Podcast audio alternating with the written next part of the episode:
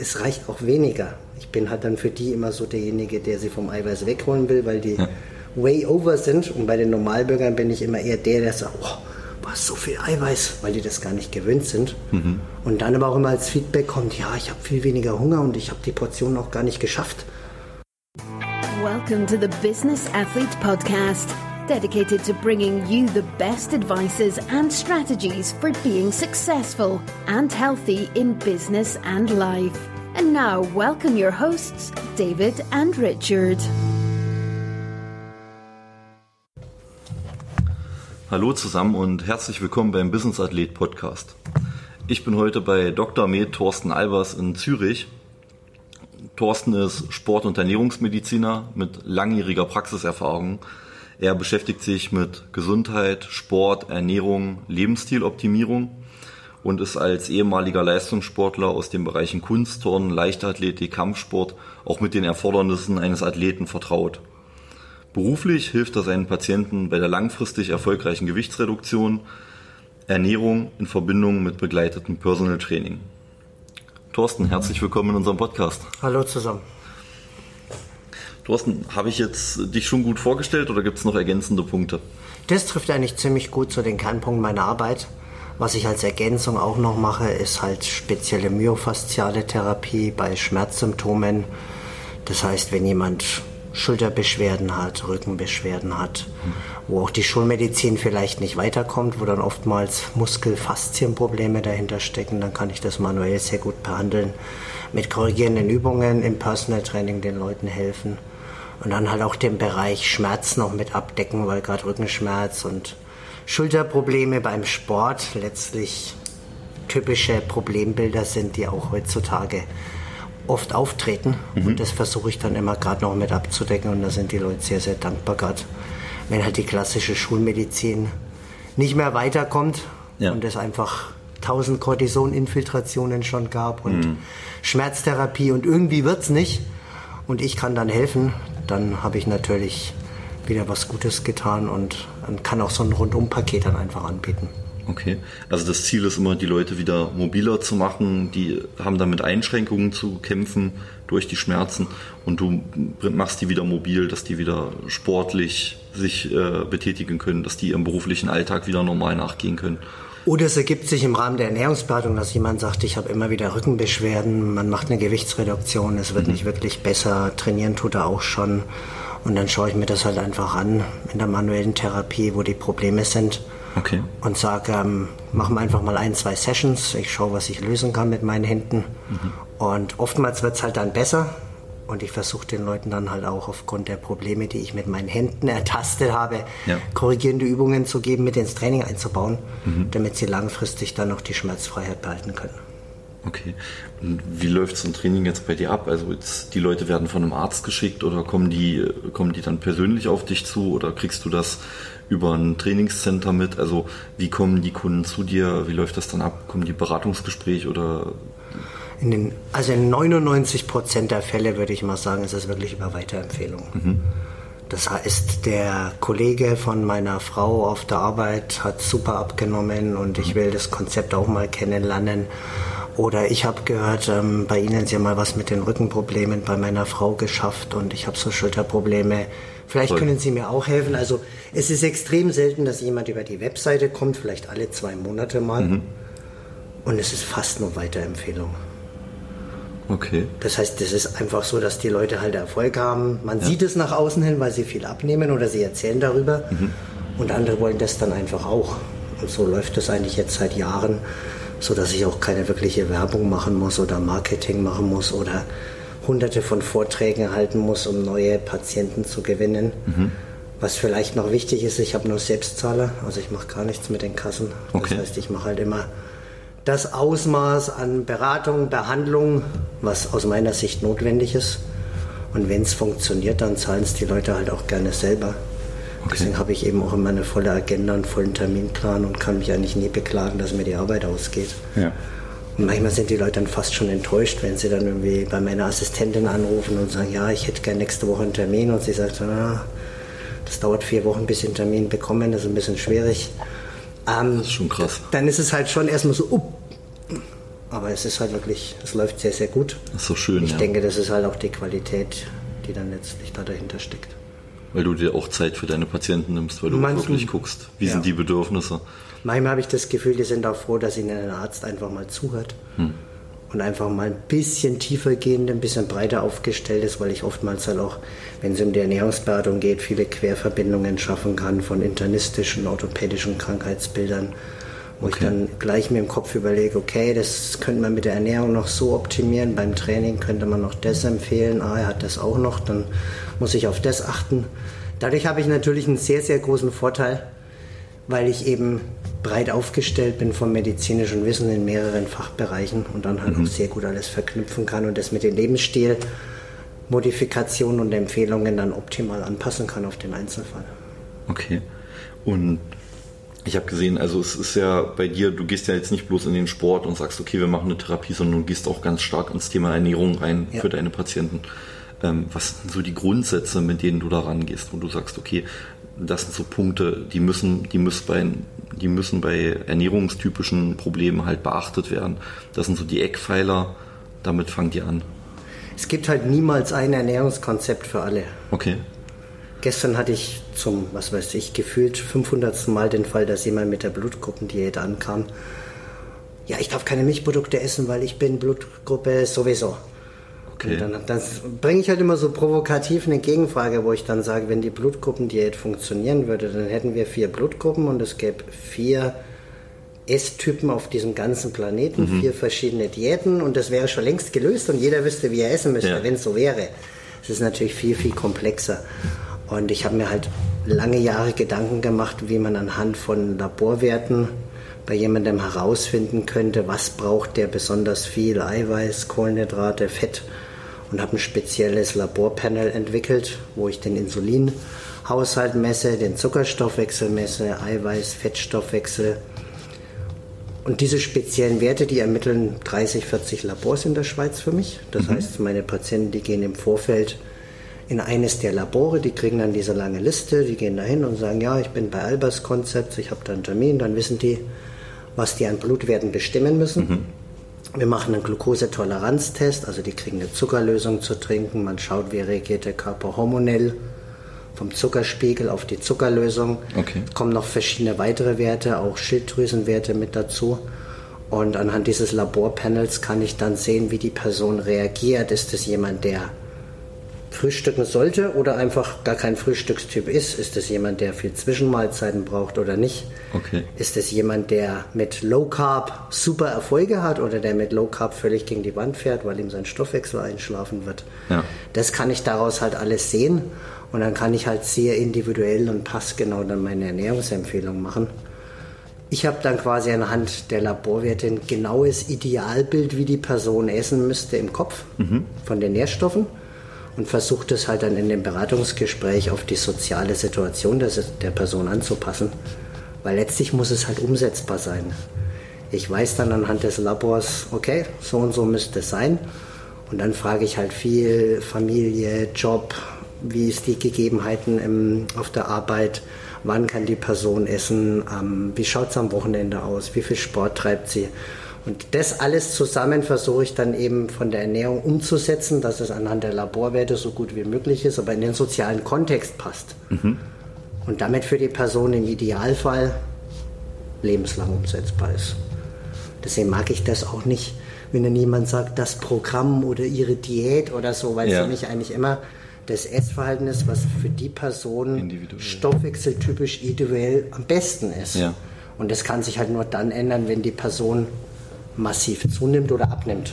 Also in meinem Fall bei meinen Leuten natürlich abnimmt.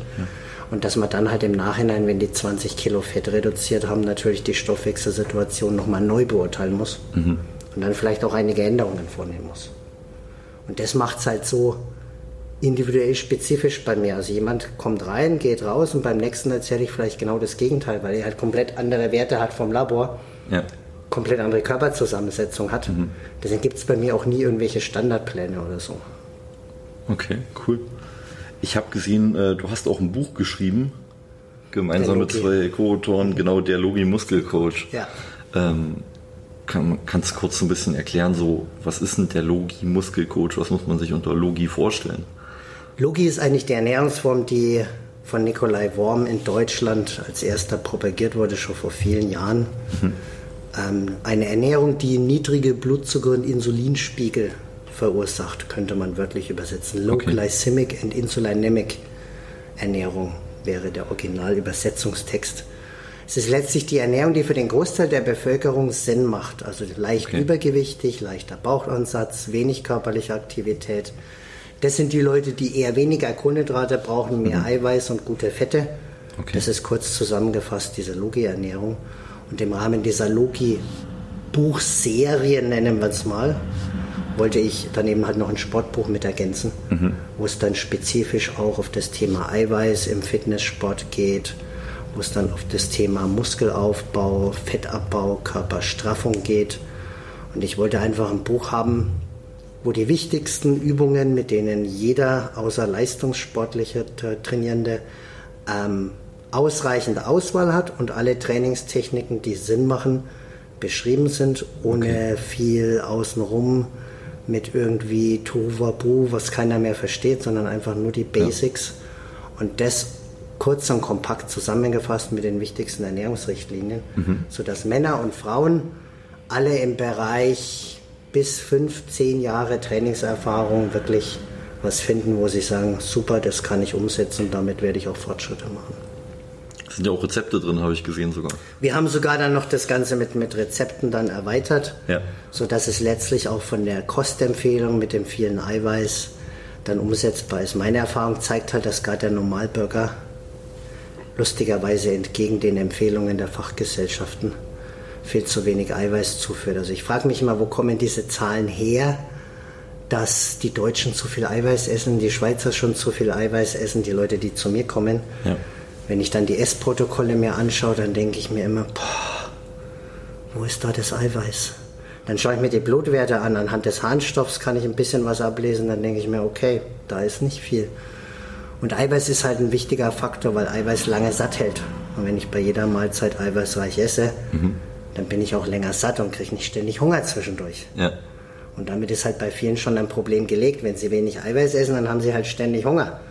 Und natürlich auf das Falsche. Und dann kommen sie halt von diesem ständig Essen irgendwie gar nicht weg. Und dann kommt vielleicht noch ein bisschen Stress, Frust, Langeweile dazu, so ein paar emotionale Trigger und dann ist der Hunger natürlich unerbittlich. Hm. Und dann entwickelt sich natürlich schnell das Körpergewicht. Deswegen ist vielleicht das einzige gemeinsame Kennzeichen bei dem, was ich essensmäßig empfehle, dass es relativ viel Eiweiß ist für den Normalbürger. Mhm. Also die, normal, die normale Hausfrau sagt immer, oh Mann, dann esse ich ja nur noch Eiweiß während die Fitnesssportler mich dann immer kennen als den Anti-Eiweiß-Papst.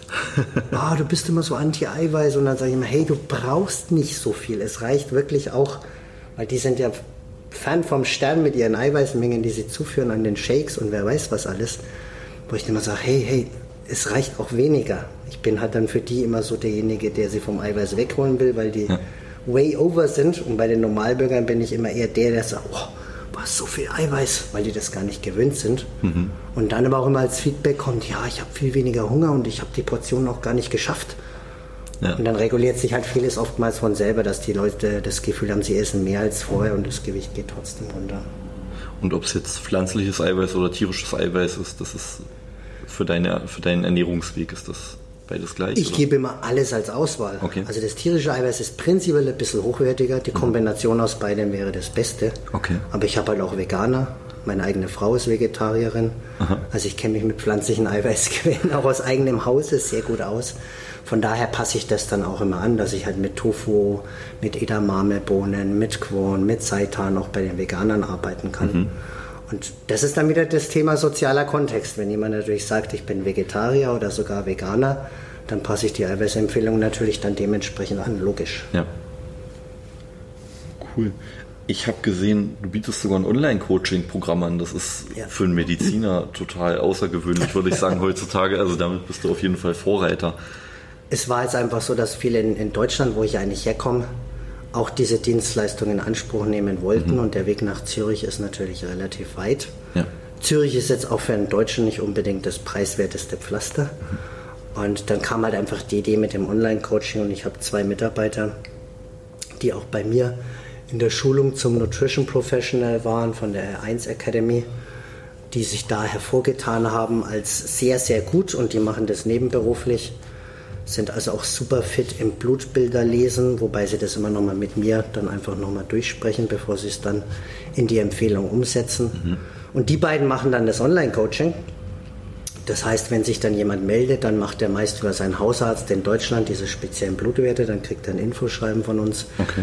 Anhand der Blutwerte machen meine Mitarbeiter dann die Ernährungsplanung, abgestimmt auf die Zielsetzung und das Ganze natürlich auch aufs Training bezogen, wenn es mhm. sein muss. Dann macht man halt auch beides in Kombi. Ja. Dann kriegen die Trainingspläne was halt schön ist, wenn ich die Leute bei mir habe, ich kann mit den Leuten reden, face to face, ich kann mit meiner In-Body-Waage eine sehr genaue Analyse der Körperzusammensetzung machen, mhm. kann den Verlauf genau tracken. Das kannst du online natürlich nicht. Da müssen wir ein bisschen auf das Feedback der Leute angewiesen. Die mhm. machen das dann auch mit, mit Skype-Coaching, meine zwei Mitarbeiter. Und es scheint aber sehr gut zu funktionieren, weil die Anfragen, die kommen immer wieder. Ja. Und ähm, von daher ist das Feedback auch da gut. Und dann ist es halt einfach möglich, dass man die Leute auch von weit weg dann coacht. Also ich fand die Möglichkeit super. Ich habe es vorher noch nicht gesehen, dass es ein Mediziner anbietet. Und ich fand es wirklich klasse, auch jetzt gerade in Verbindung mit einem ganzen Trainings- und Ernährungskonzept passt das, finde ich, sehr gut rein. So ist es halt einfach möglich, dass wirklich theoretisch jemand vom, Ende der, vom anderen Ende der Welt das Ganze mit in Anspruch nimmt. Der ja. kriegt von uns die genauen Essensempfehlungen abgestimmt auf ihn, die Trainingsplanung. Man hat ein ständiges Feedback über Skype, was heutzutage technisch leicht möglich ist. Ja. Und dadurch fühlen sich die Leute dann schon gut betreut, ja. Okay. Du machst dann, die können dann ja auch herkommen, können auch bei dir diese Personal Trainingsbetreuung ja. machen. Diese Personal Trainingsbetreuung, geht es da vor allem um die Abläufe, um das richtige Trainieren von der Art und Weise her oder geht es um die Aneinanderreihung der verschiedenen Geräte oder was, ist, was sind da so die, die ausschlagenden Faktoren? Ich bin kein großer Fan davon, regelmäßige Personal Trainings zu geben, weil mich das zeitlich halt auch irgendwo dann sehr absorbiert. Ja. Und das eigentlich für mich auch zu langweilig ist. Ich mache halt spezielle Personal Trainings eigentlich eben nur bei den Leuten mit, mit Schmerzsymptomatiken. Okay wo ich dann sage, okay, wir schauen uns jetzt anhand der Rückengeschichte mal an, was wir zur Rumpfstabilisierung machen können. Mhm. Ich habe die Leute vorher manuell therapiert, ich weiß, wo die Schwachstellen sind, ich gehe dann viel in den Bereich Mobilität, ja. zeige denen die verschiedenen Übungen. Ich arbeite halt viel mit diesen Tools, Black Roll, Trigger Point, Ball und baue dann das Trainingsprogramm eigentlich rund um das Schmerzsyndrom auf ja. und mache da das Personal Training zwei, dreimal. Mhm. Lass die Leute eine Zeit lang alleine laufen, man trifft sich dann vielleicht alle sechs, acht Wochen und optimiert das Ganze dann. Aber ich mache keinerlei regelmäßige Personal Trainings einfach so, wo ich mich mit den Leuten dann unterhalte und die hm. Wiederholungen mitzähle. Und könnte ich alles machen, aber ich sage dann immer, für weniger Geld gibt es genug Personal Trainer, die machen das auch. Ja. Ich habe da auch einen guten Pool, was ich da weiterempfehlen kann, guten Gewissens. Okay. Und dann schicke ich die zu den Kollegen und dann ist das auch okay. Okay. Du hast vorhin, äh, hast du noch was erwähnt, und zwar die R1 Academy. Was ja. ist denn das? Ich war ja lange in der Erwachsenenbildung in Deutschland tätig, im Ernährungsbereich. Okay. Und ähm, ich wurde von der R1 Academy, das ist eine Academy in München, Starnberg, okay. angesprochen. Die haben ein sehr hochwertiges Personal Trainer Konzept, bieten auch Premium Personal Training für Kunden da an. Mhm und haben im Bereich Movement, also Bewegung, angefangen eben auch auszubilden auf höchstem Level. Mhm. Und ich war natürlich dann etwas geschmeichelt, als der Geschäftsführer mich dann vor ein paar Jahren angesprochen hat und gesagt hat, wir wollen auch den Bereich Ernährung auf höchstem Level in mhm. der Ausbildung anbieten. Das soll deine Verantwortung sein. Du kannst das konzipieren, mach die Inhalte rein, wie du es für richtig hältst. Ja. Und ich habe halt dann versucht, neben den wichtigsten theoretischen Grundlagen eben auch alles an Praxisaspekten mit reinzubringen in die Ausbildung, sodass die Leute halt, wenn sie Personal Trainer sind, Heilpraktiker sind, aus dem medizinischen Bereich kommen, Ernährungsberater schon sind, dass die wirklich was für ihre Praxis auch mitnehmen können. Weil ich finde, das theoretische Wissen ist immer das eine. Aber die Probleme, die in der Praxis dann auftauchen, wieso nimmt der Kerl jetzt nicht ab? Was mache ich jetzt, wenn ich nicht drauf komme, hm. wo das Problem ist? Ja. Wieso hat sich jetzt bei dem das Gewicht nicht verändert? Wie komme ich jetzt drauf, dass ich vielleicht die Körperzusammensetzung bestimme? Wann mache ich vielleicht mal eine Stoffwechselruhe-Grundumsatzmessung? Alles solche Geschichten. Okay. die man dann in der Praxis vielleicht noch als Tool braucht, bringe ich halt dann damit rein. Oder auch so Sachen, Vor- und Nachteile von verschiedenen Methoden der Bestimmung der Körperzusammensetzung. Mit der Messzange, diese Fettwagen, die es da gibt. Also alles solche Aspekte kommen damit rein, die ich halt aus vielen Jahren eigener Praxis selber lernen musste. Ja. Und den Leuten dann die Tools an die Hand gebe, wie sie das Ganze umsetzen können. Und ich habe dann noch einen Kollegen, der Philipp Rauscher, der macht den Bereich Sporternährung speziell. Mhm hat auch ein eigenes Online-Coaching auf seiner Webseite und die Dominique Remy, auch aus der Schweiz, ist eine Ernährungspsychologin, die dann in einem Modul den ganzen Bereich abdeckt. Emotionales Essverhalten, außenreizgesteuertes Essverhalten, was steuert uns beim Essen, was mache ich mit den Leuten, die eigentlich wissen, was sie machen sollten, aber sie machen es einfach nicht. Diese ganzen Geschichten deckt sie dann im Modul Ernährungspsychologie ab. Okay. Und dann haben wir insgesamt fünf Module, a drei Tage, ja. wo ich denke, danach sind die Leute wirklich so fit, dass sie in der Praxis so ziemlich auf alle Probleme vorbereitet sein sollten. Mhm. Und auch ein bisschen einen Einblick kriegen in dieses Coaching anhand der Laborwerte. Mit ja. den Blutanalysen dann? Genau. Das okay. ist zwar, hört sich erst einmal sehr kompliziert an, aber wenn man da ein bisschen Erfahrung sammelt, dann glaube ich, kann das auch der Nichtmediziner relativ schnell umsetzen. Und ich habe eben auch schon Rückmeldungen von einigen Teilnehmern, die das erfolgreich jetzt in Deutschland machen. Okay. Und sagen, jetzt habe ich auch das Fingerspitzengefühl, ich kriege das super hin. Manchmal schreiben die mich dann auch nochmal an. Ich habe hier einen ganz schwierigen Fall. Da komme ich jetzt irgendwie gar nicht weiter, da passen die Werte völlig nicht zusammen. Mhm. Kannst du mir da helfen? Dann helfe ich auch immer gerne. Und von daher glaube ich, dass das doch eine sehr praxisrelevante und wertvolle Ausbildung ist für die Leute.